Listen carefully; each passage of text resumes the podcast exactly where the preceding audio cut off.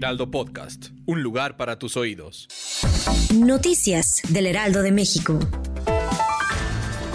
La jefa de gobierno de la Ciudad de México, Claudia Sheinbaum, inauguró este viernes la unidad de salud integral para personas trans y las nuevas instalaciones del Centro Especializado de Medicina Integrativa, las cuales cuentan con una capacidad de atención que suma 185 mil personas al año.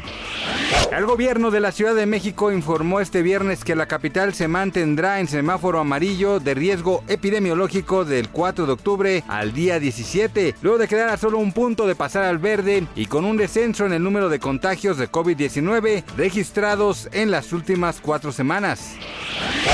Los estudiantes de más de 12 años de California deberán estar vacunados contra el COVID-19 para tomar clases presenciales. Así lo anunció su gobernador Gavin Newsom este viernes. California se convierte así en el primer estado de Estados Unidos en incluir la vacunación anti-COVID junto a otros inmunizantes como requisito para asistir a las escuelas públicas y privadas. Dr. Dre, Snoop Dogg, Eminem, Mary J. Blige y Kendrick Lamar serán los encargados de animar el show del medio tiempo en el Super Bowl número 22. Noticias del Heraldo de México.